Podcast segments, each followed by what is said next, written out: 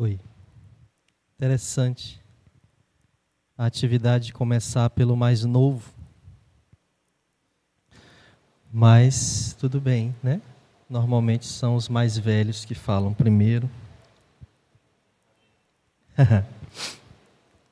Olha, boa noite a todos. É uma enorme satisfação estar aqui. Um prazer muito grande estar ao lado do meu amigo Daniel, por quem tenho muito carinho, respeito, admiração pela figura humana, pelo extraordinário profissional que é, tanto na administração quanto na comunicação, e pelo tribuno eloquente que tem se tornado em nossa casa e por onde passa. Muito obrigado, Daniel, pela oportunidade. E pela caridade, né? Eu soube que você disse a Francisca que faria essa caridade, né? De me ter ao seu lado. Mas, brincadeiras à parte, para tirar o nervosismo né, de estar ao lado de um, um professor do Evangelho, eu estava de olhos fechados ouvindo a música, lembrando de minha avó cantando-a. Na sala de casa, ou no Caridade e Fé, e lembrei dela brigando quando a gente errava a letra ou quando a gente errava a melodia. Tão engraçado um dia que ela disse assim: se fosse desse jeito, não era do outro.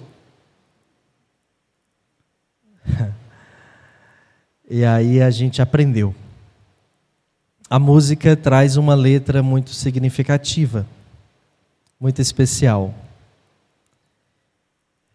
E minutos antes, me preparando para vir para cá, mais uma vez repensando o que falar que fosse significativo, já que a música é tão autoexplicativa, já que o Daniel traz sempre contribuições tão ricas, que auxílio eu poderia trazer a esse assunto?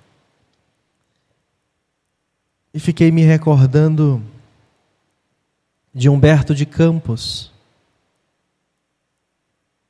Quando, ao deparar-se com informações do Evangelho pela primeira vez, em espírito, é tomado de um choque revelador para ele. Porque ele conhecia o que estava nos quatro evangelhos e nos Atos dos Apóstolos. Ele conhecia o que João Evangelista escreveu em o Apocalipse. E ele conhecia o que as cartas universais tratavam. Mas ele não conhecia os bastidores do Evangelho as cenas, as situações que aconteceram antes e durante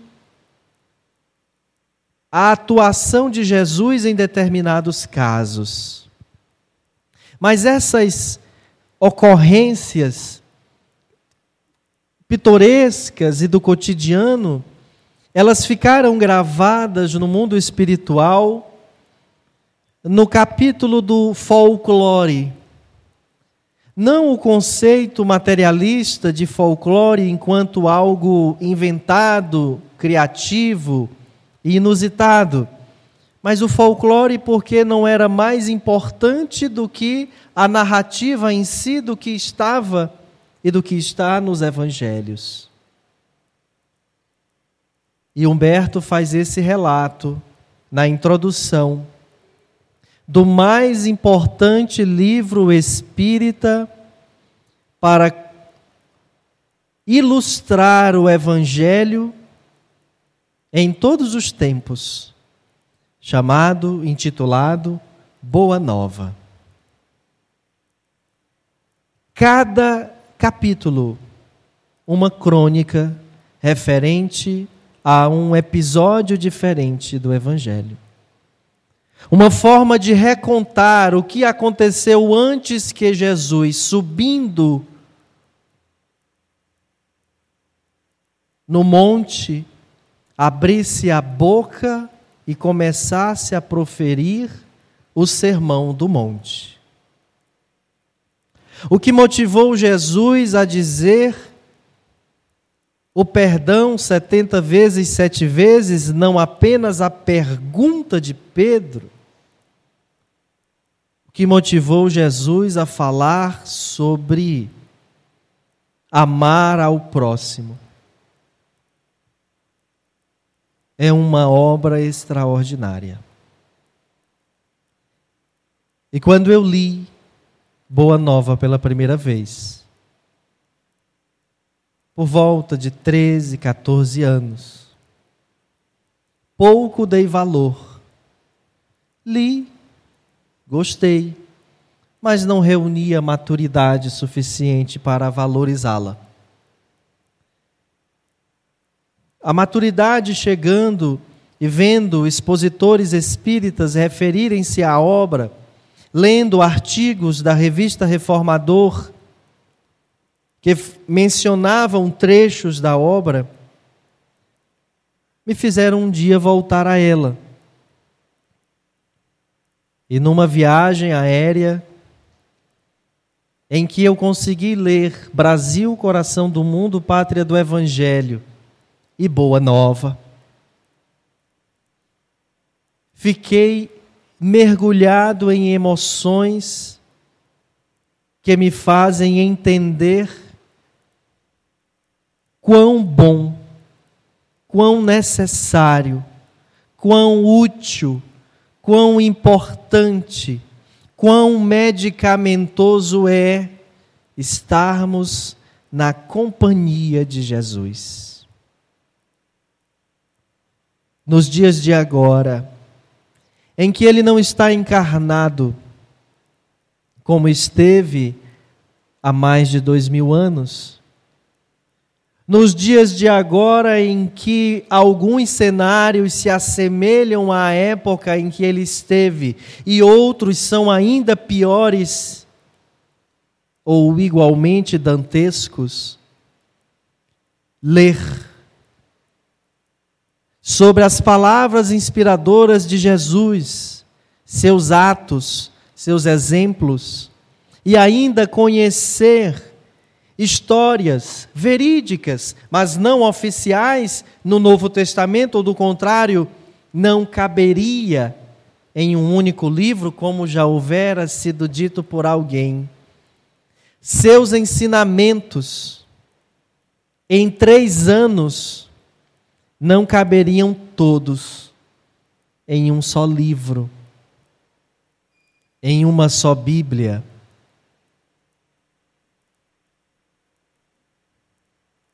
A gente enfrentando dificuldades íntimas de aceitação, de renúncia, de autodescobrimento, ao lermos aquilo que Jesus nos assevera e Kardec explica ou propõe a explicação através do relato de outros espíritos em o Evangelho segundo o Espiritismo, por exemplo, nos abre um ponto de vista que não estávamos enxergando sobre a nossa própria história, sobre o próprio momento que estamos vivendo. Todas as vezes que vamos ao capítulo 11 dessa obra, que fala de amar ao próximo como a si mesmo, e que traz uma mensagem de Lázaro dizendo que Jesus fez estremecer a terra quando falou em amor, numa perspectiva jamais falada por um profeta ou por um líder de um povo. Veio o Espiritismo 1857 anos depois falar de uma nova palavra, a reencarnação, como uma das maiores, quiçá, das mais legítimas demonstrações de amor de Deus para conosco, porque é a mistura do perdão com a nova chance. É quando a gente faz a percepção de que esta existência é para ser muito bem aproveitada, que não vale a pena desperdiçarmos as oportunidades vacilando, vacilando no egoísmo, vacilando no orgulho, que são as duas principais chagas da humanidade e que assambarcam a vaidade, a presunção, a prepotência, a arrogância, o melindre, o ciúme, a inveja. E a música diz: se vacilarmos, não construiremos nada. Se demorarmos, aumentamos o sofrimento. E assim, sem coragem e sem alento, demora muito a espiar o sofrimento, ou seja, esse sofrimento permanece. Com Jesus nós seremos bem felizes, porque o seu jugo é suave, o seu fardo é leve. É quando a gente abre o olhar para uma nova perspectiva do porquê estamos no território brasileiro, nordestino, piauiense, parnaibano do porquê essa família, do porquê esse corpo, do porquê essa sexualidade, do porquê essas aptidões e tendências. E fugimos, ou, em verdade, escolhemos não cair mais nos resvaledouros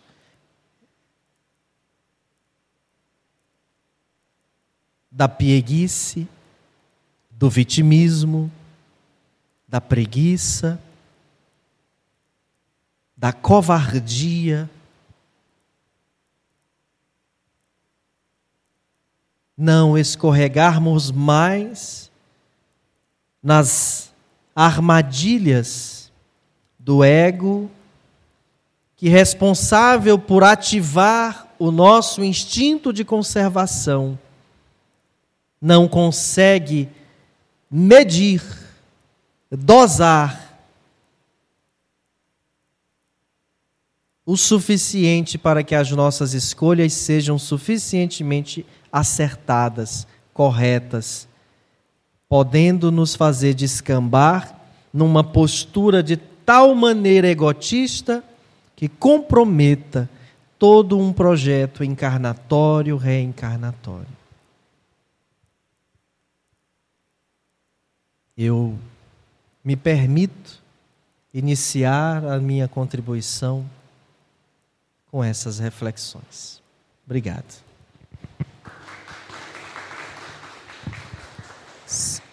Oi. Estava achando tão bom, tá? podia continuar, né? Gente, prazer, boa noite, prazer do privilégio de estar com vocês, falar da minha admiração que eu tenho por Samuel, né? pelo o respeito que tenho por ele e por conduzir a casa e também eu vejo a, a Eline com um senso de disciplina, de organização. Está só aumentando a responsabilidade, né, Eline? E quando eu pedi a Francis, Francis, me envia bem aqui essa música, por favor, para que eu possa fazer uma análise. Eu me permiti fazer uma um, análise da música, né, frase a frase, e fui tomado de emoção na, nas minhas reflexões hoje pela manhã, quando eu, quando eu digo, ah, hoje, vai, hoje é o dia, né, que chegou. E aquilo me emocionou, comecei a recordar quando cheguei aqui na casa, que algumas vezes o Ayrton Alves me encontrava lá na prefeitura, quando eu trabalhava lá, e ele dizia coisas que eu precisava ouvir, e eu dizia, esse homem só pode estar intuído, porque isso não é normal, ele, eu não, não falei nada para ele sobre isso que eu estou passando. E ele traz essas informações e dizia assim, o doutor Wagner quer falar contigo. E aí eu dizia, quem é doutor Wagner? E aí depois, a, novamente, a, a, abordagem. Até o dia que me permiti né, vir até aqui e com muitas dúvidas, com muito sofrimento, eu não consegui sequer, tamanho meu sofrimento, fazer as perguntas das quais queria a resposta, mas ele me respondeu o que eu precisava saber. Foi muito pontual e, para mim, muito significativo, aquilo, porque foi um marco para mim, dentro desse início de um novo ciclo Né? Eu, eu, sempre fui católico por muito tempo, do, desde os 11 anos de idade, e vi a, a, a casa espírita dentro desse processo de, de aprendizado, e ele me trouxe um convite tão especial, tão carinhoso, para que eu deixasse de, de cair no fogo do desespero e na água do medo, né? E pudesse olhar o Cristo, olhar face a face, e numa frase que até hoje ecoa na minha cabeça, ele disse: estude o Evangelho. Você quer solução, você quer isso, quer estude o Evangelho.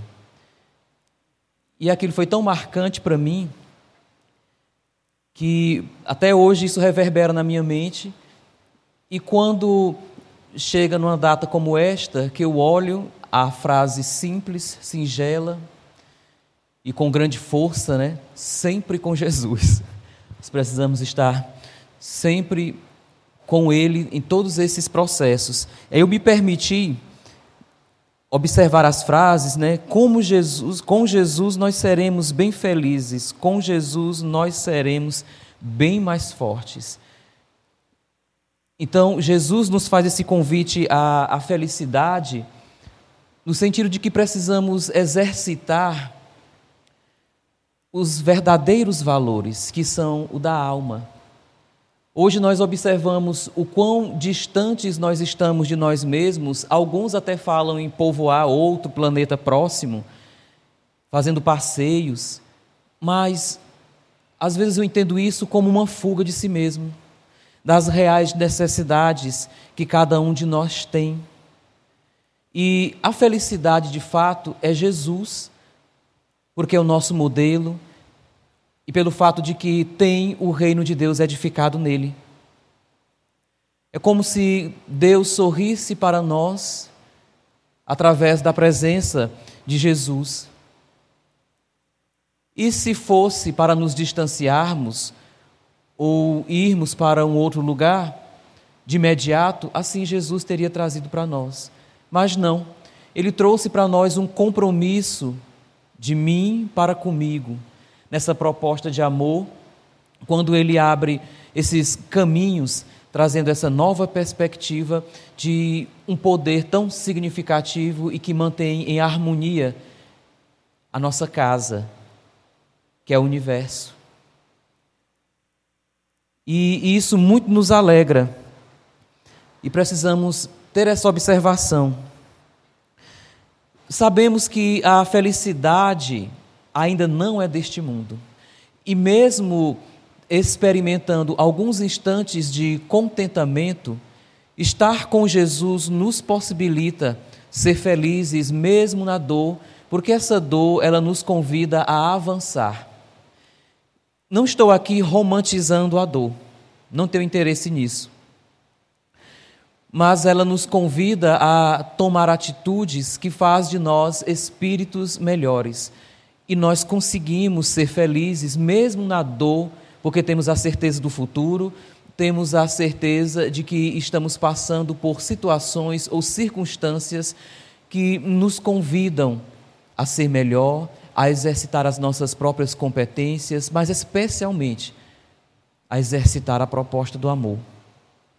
Eu entendo isso como com Jesus nós seremos bem felizes e com Jesus nós seremos bem mais fortes, porque frente às tempestades que elas vêm na realidade para retirar o que é velho, o que não faz mais sentido, os modelos antiquados que, mais, que não nos cabem mais, que não são mais úteis, essa tempestade das adversidades que nos aliciam nos convidam a adotar novos comportamentos, dentro de um processo de todo dia, dentro de um processo de observação de si, de aceitação de si, para que, frente a essas dificuldades, possamos observar como foi que Jesus se comportou em todas as situações, porque ele vivenciou todas as experiências que nós, seres humanos, somos capazes de experienciar e de suportar, e ele suportou e vivenciou no extremo. Para dizer para você, para mim, é assim que precisa ser feito. É assim que precisamos agir para sermos fortes, porque o Pai nos aguarda. Ele deixa claro para nós: sem mim, vocês não chegarão lá. Então, Ele é a nossa conduta, nosso padrão, o nosso modelo, o pensamento de Deus revelado para nós, através da singeleza e do amor infinito de Jesus, com o qual seremos bem mais felizes, com o qual bem mais fortes.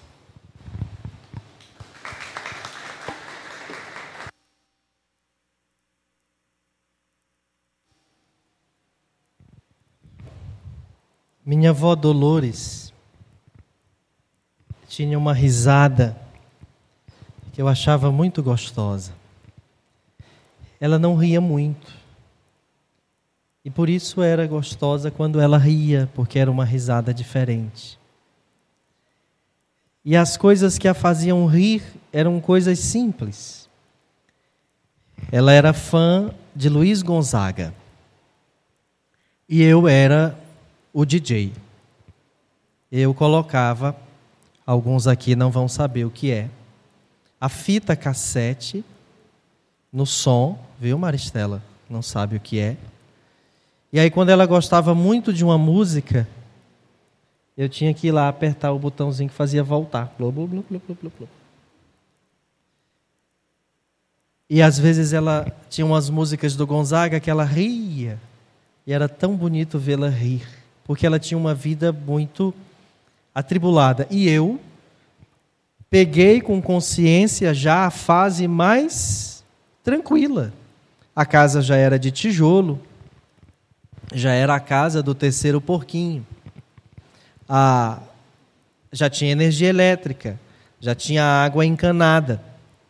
A sede do centro, o salão do centro, ainda era de taipa, mas as coisas já eram bem mais modernas do que quando ela, viúva, cuidava dos seus filhos menores. Num primeiro matrimônio, ficou viúva, com três filhos. Depois, teve mais oito.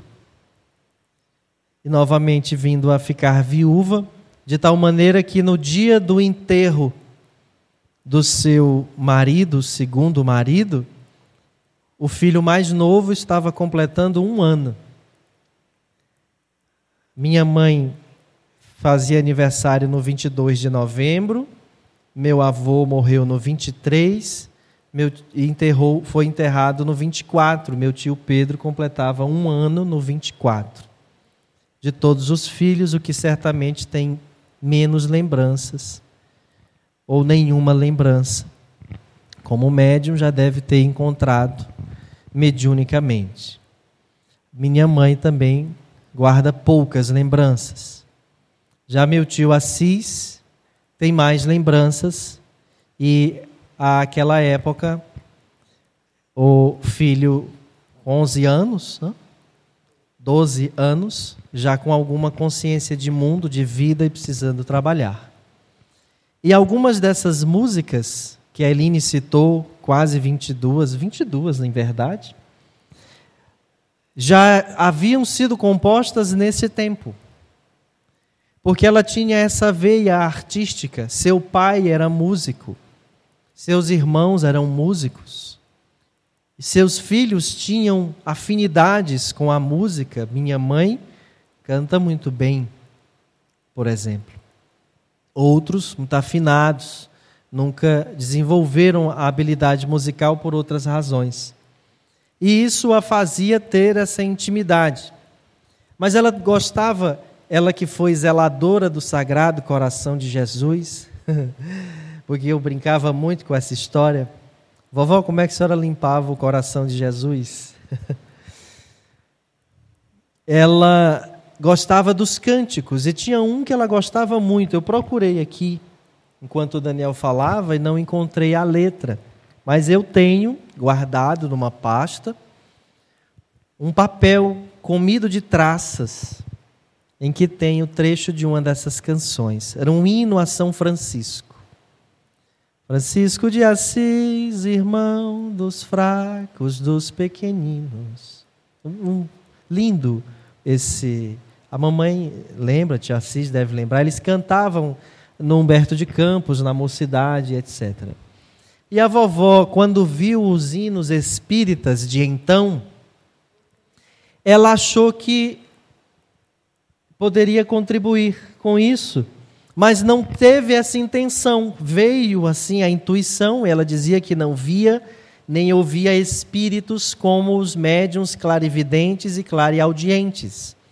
Mas ela tinha uma mediunidade intuitiva e sensitiva de larga faixa. E várias vezes ela vinha sozinha para o centro de dia, à tarde, pegava o caderninho, rabiscava e voltava com uma música feita. Às vezes vinha para o quintal, às vezes em horários estranhos. Era tarde da noite, era na madrugada. Ela acordava com aquela letra na cabeça e ia escrever. e colocava a música.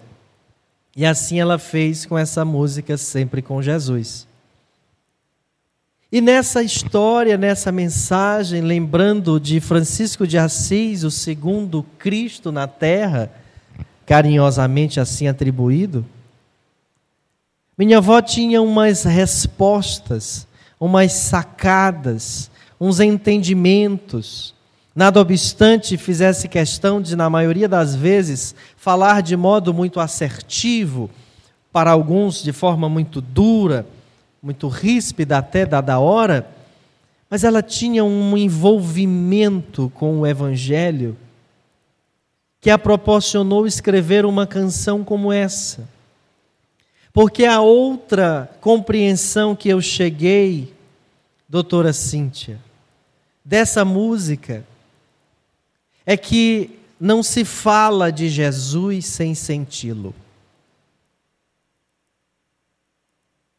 Não se fala o suficiente. Quando a gente fala de Jesus sem senti-lo, a gente não toca o outro que nos ouve. A gente não promove no outro uma reflexão legítima.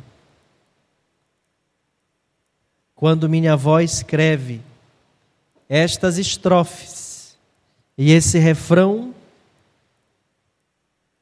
adulta, iniciando a sua vida de idosa, mulher pobre, de poucas letras,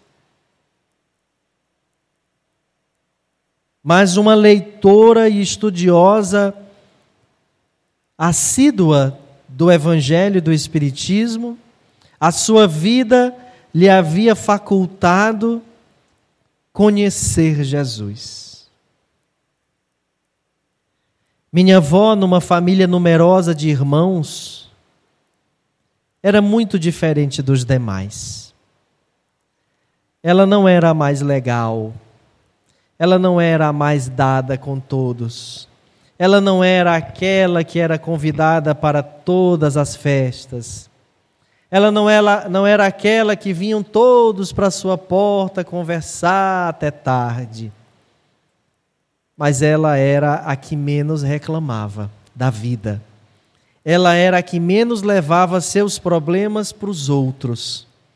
Ela era a que menos se queixava e murmurava. Ela tinha um irmão músico, mais novo que ela, piadista, sempre muito alegre, mas quando falava de assuntos sérios, era sempre no campo do pessimismo. Detestava o espiritismo e a rechaçava por ter um centro espírita. Jamais pôs os pés nessa casa. A visitava quase que diariamente, mas nunca entrou no centro. Ela tinha uma irmã de dentro do centro com ela, com quem ela dividia as responsabilidades da casa professora normalista, funcionária pública do Estado e do município, tinha bons proventos, enviou de um comerciante que lhe deixou uma boa, um bom amparo material, mas que tinha um péssimo hábito de se reclamar de tudo em absoluto. Por tudo. Infelizmente, uma dificuldade de fazer algo sem que depois alegasse. Ela tinha uma outra irmã porque ela tinha muito carinho, e dizem-nos os espíritos que está reencarnada, inclusive na nossa própria família. E essa irmã tinha mediunidade, Francisca. Mas ela tinha afinidade mesmo era com a Umbanda. E os preconceitos da época a impediam de livremente frequentar a Umbanda. Ela gostava de fumar, gostava de beber, era gêmea com um outro irmão, mas nunca quis acordo com o Evangelho. Uma mulher simples, de hábitos simples, mas com outras escolhas que a fizeram ter uma vida muito mais sofrida. Porque a, a, a história de vida de Dona Maria Dolores nos fez enxergar que existem níveis de percepção do sofrimento. Existem sofrimentos que são reais e existem sofrimentos que são aparentes. Existem sofrimentos que são metodologia divina para evoluir, e existem sofrimentos que são a escolha desses indivíduos que insistem em permanecer no sofrimento e não melhoram porque não querem melhorar porque optam pelo sofrimento. Então, o sofrimento da pobreza financeira, de não ter muitos recursos, não era um sofrimento capaz de barrar a caminhada da minha avó, que chegou a abandonar projetos pessoais, familiares, mas não abandonou o projeto centro espírita.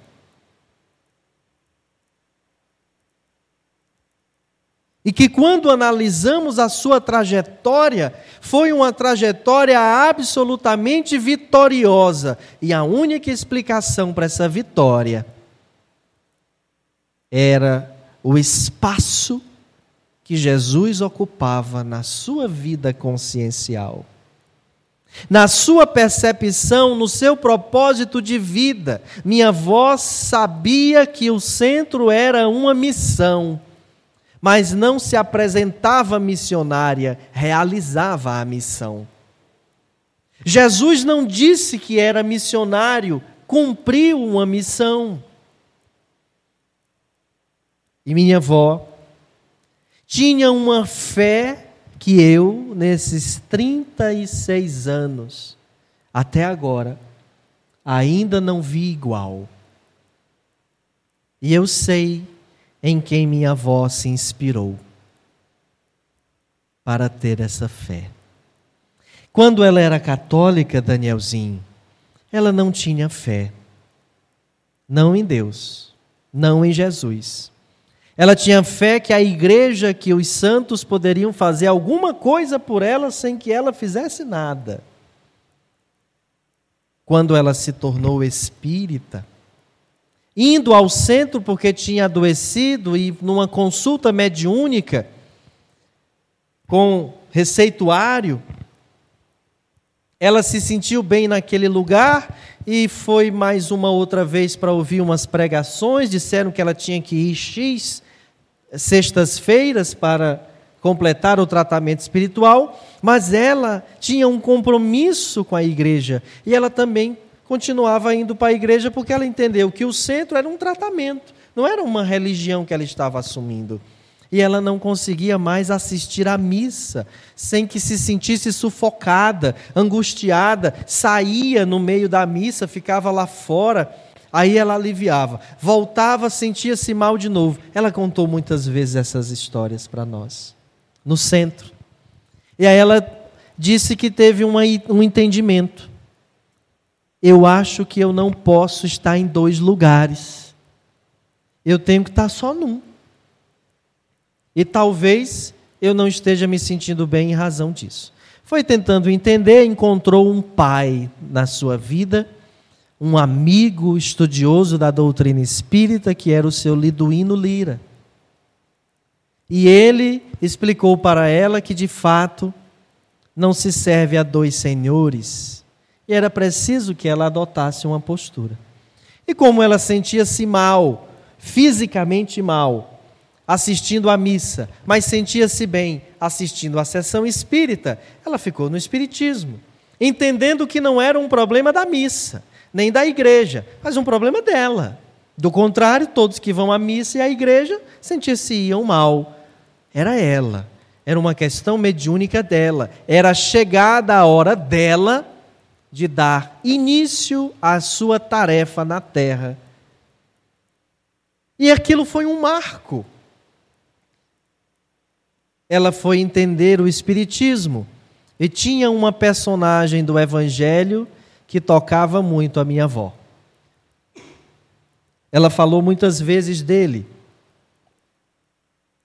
Ela referia-se a ele e ela encontrou alguma coisa dele em respostas ao padre de Bois, o livro que ela só chamava Padre do Bois, porque ela não sabia francês.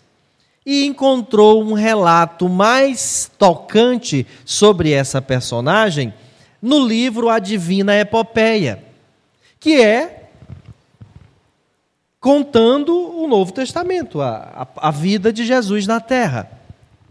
O livro A Divina Epopeia, minha avó relia anualmente na Semana Santa. Ela começava a ler, Cíntia, a Semana Santa no domingo de Ramos e terminava de ler no domingo de Páscoa.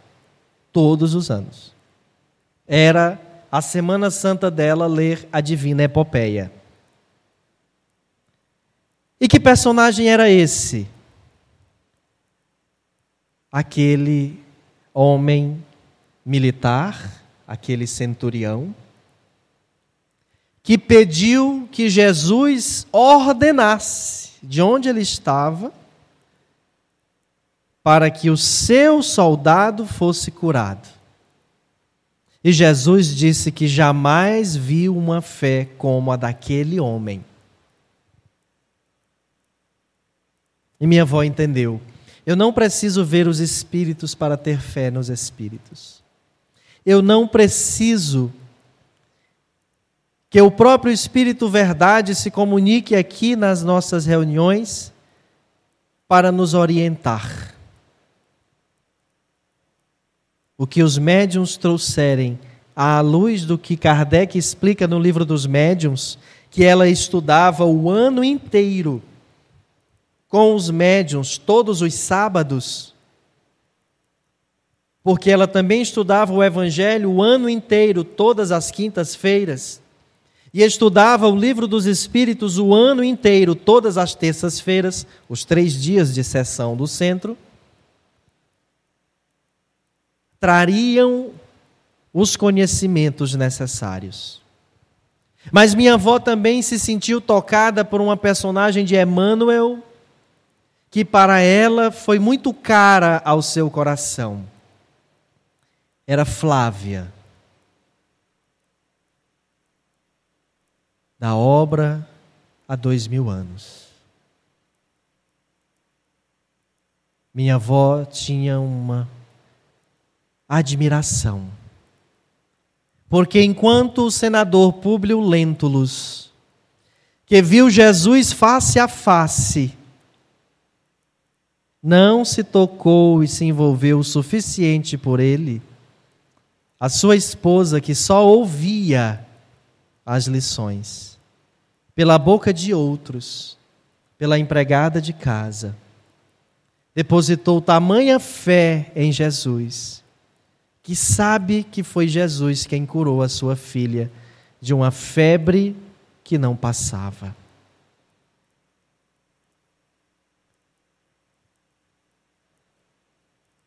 A fé moveu minha avó a criar seus filhos. A fé moveu minha avó a cuidar de si. A fé que Jesus ensinou, que o Espiritismo ressignificou. E quando ela viu que os seus estudos domésticos já eram povoados pelos vizinhos como a mãe da dona Moreira, que está ali no nosso auditório, A primeira coisa que ela pensou foi: eu fui ajudada pela caridade do Espiritismo, mas eu só me curei porque eu tive fé. A esse novo lugar chamarei caridade e fé. E anos mais tarde, quando compõe essa canção, ela nos diz: caridade e fé, que somos nós, sempre com Jesus. Muito obrigado.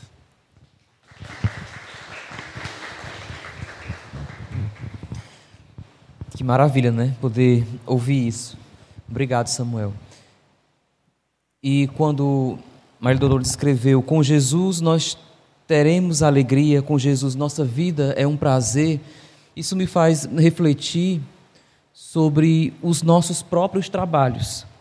As atividades que nós desenvolvemos, seja na casa espírita ou em qualquer outro ambiente, que quando nós temos como proposta a conduta de Jesus, e especificamente o cumprimento dos nossos deveres para com o próximo, que aí está, a meu entender, a fraternidade, né? esse exercício de amor ao próximo, não no sentido da bajulação ou de outras realidades, mas no sentido de fazer aquilo que precisa ser feito para que as coisas aconteçam. Na simplicidade, seja de lavar a louça, ou mesmo de grandes trabalhos, pensar no amparo de Jesus. Porque é da vontade dele que nós estejamos aqui nesse momento, que nós estejamos nas atividades às quais nós desenvolvemos. E quando nós pensamos nessa perspectiva, nesse detalhe, isso nos traz uma alegria muito grande, porque é um privilégio tamanho nós estarmos aqui hoje. E sem termos paz, não podemos ir em frente, sem termos fé, não podemos progredir. E aí, nesse processo de, de caminhada, nós conseguimos ter esse, essa paz tão, tão sonhada, que é o, o caminho que devemos seguir, requer que cumpramos com esses deveres, mas que especialmente tenhamos um cuidado para com as nossas próprias necessidades e percepções. Não é possível seguir em frente anulando a pessoa que você é. Falo no sentido da, do que você precisa estar aberto para compreender, para crescer, porque a vida é repleta de desafios, estamos num planeta de provas e expiações, e fica claro para nós que, por conta da, da condição mente-moral nossa, o mal prevalece sobre o bem, em muitos casos, e requer que, diante dessa situação, nós possamos nos alegrar de poder ter tido o acesso aos conhecimentos sublimes de Jesus, para que essa paz que eu construo em mim possa reverberar também no outro, ao invés da cobrança do outro, que não vai ter repercussão em mim. Então, o Evangelho de Jesus traz à tona essa relação íntima de Jesus para comigo. Não é para eu exercitar no outro, cobrar do outro, mas para eu exercitar em mim e com esta luz que cresce em mim, também isso ter repercussões na outra pessoa. Simples é de entender. Agora, de exercitar, requer fé. Porque quando eu digo eu acredito, é fideísmo. Quando digo eu sei, é porque eu investiguei. Porque eu busquei compreender na raiz da situação as causas, o porquê. E isso é que nos traz essa fé raciocinada saber que as coisas funcionam e que a realidade é desta maneira, porque assim existem leis que concorrem para a harmonia e para a felicidade de todos os filhos de Deus. Então, ter essa fé nos fortalece. Eu acredito piamente que Maria Dolores dispunha desse sentimento, porque frente aos percalços, frente às dificuldades que experienciou, eu, digo, eu preciso fazer o que tem que ser feito. É só isso. Então, apesar que nós sabemos e ficar evidente que as raízes são amargas, mas os frutos são doces.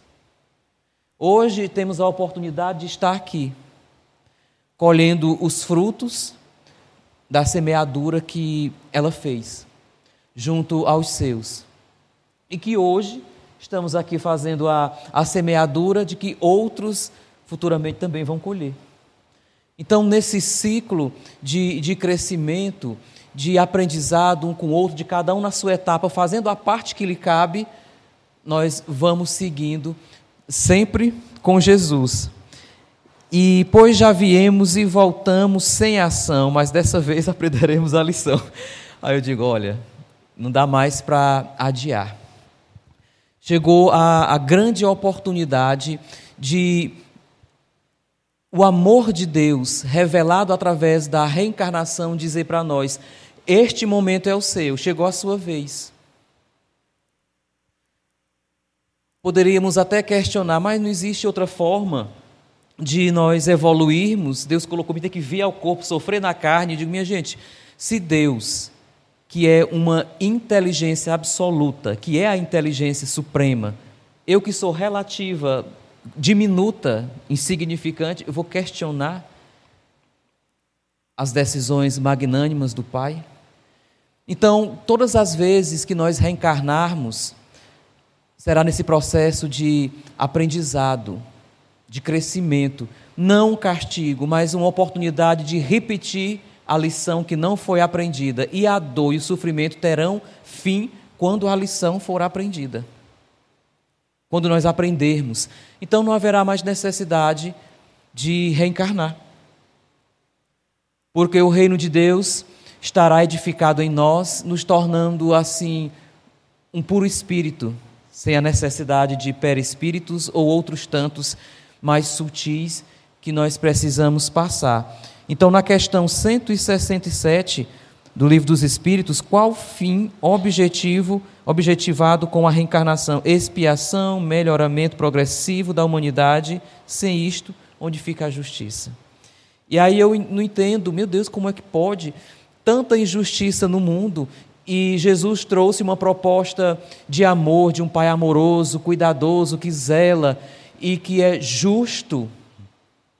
E aí, no, na reencarnação, temos as respostas de que o mundo de provas e expiações ao qual nós estamos hoje é cheio de injustiças, mas de injustiçados nenhum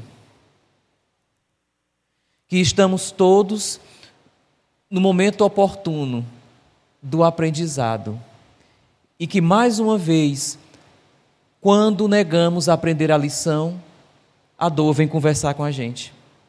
Porque se todas as leis concorrem para que sejamos felizes, então estamos optando pelo caminho contrário. E sempre que optarmos pelo caminho contrário, reencarnar será preciso como uma proposta clara e evidente de perdão, de confiança em Deus, que vamos seguir, que vamos chegar lá. Assim como Cristo, também teremos essas oportunidades, porque Ele é justo e todos nós vamos experienciar tudo isso.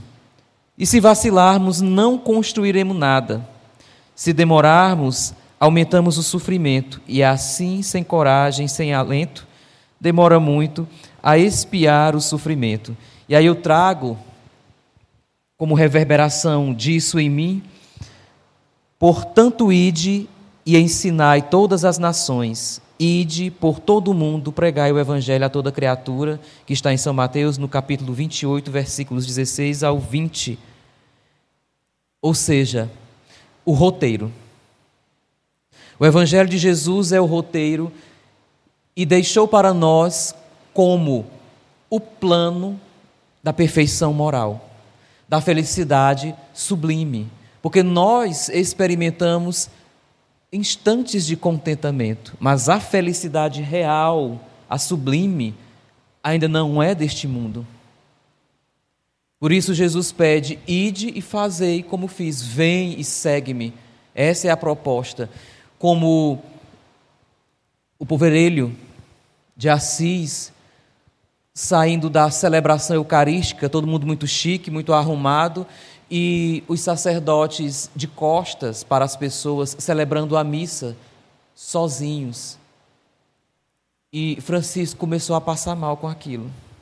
Aquilo o incomodava. E aí aquilo foi tão forte que ele deu um grito: Não! E balançava a cabeça: Não é isso. Não é isso que eu quero para mim.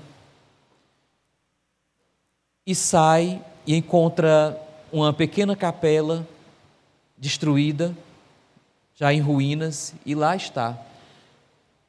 Vem e segue-me. E começou a reverberar na mente dele: reconstrói a minha igreja. Reconstrói a minha igreja. E hoje, a proposta que reverbera em nós, em mim, é a necessidade da edificação do reino de Deus na pessoa que sou, na pessoa que você é, que não é fácil ainda. Não é fácil.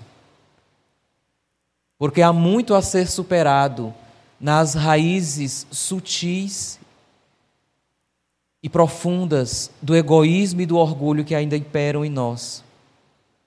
Essas raízes amargas, mas que Futuramente haveremos de colher esses frutos doces, não para o usufruto deles, mas para distribuir para aqueles que outra hora passam também pelo que hoje nós estamos passando, por esse processo de aprendizado.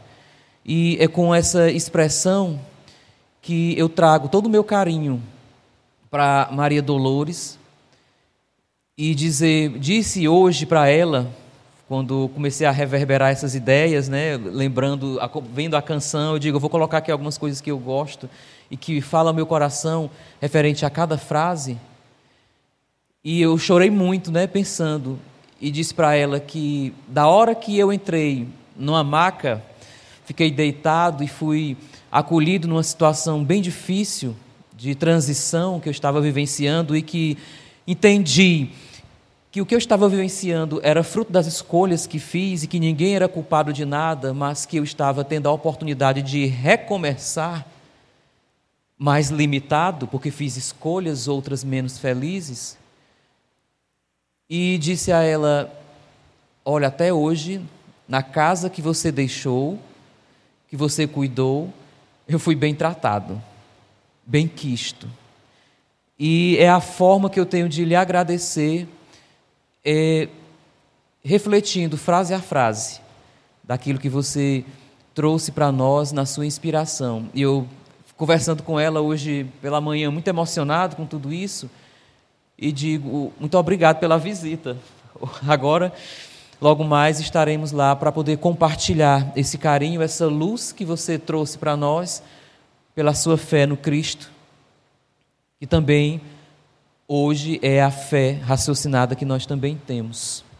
Gratidão pela oportunidade de poder estar aqui junto com vocês. Não como alguém que saiba mais, que saiba mais, porque eu realmente não sei, mas como alguém que está caminhando lado a lado com vocês e com essa oportunidade de refletir e de ser uma pessoa melhor. É o convite que também estendo para todos, porque eu sei que Dolores também estendeu esse esforço para todos nós, resiliente mulher que é, para que nós hoje possamos estar aqui, firmes com Jesus. Obrigado.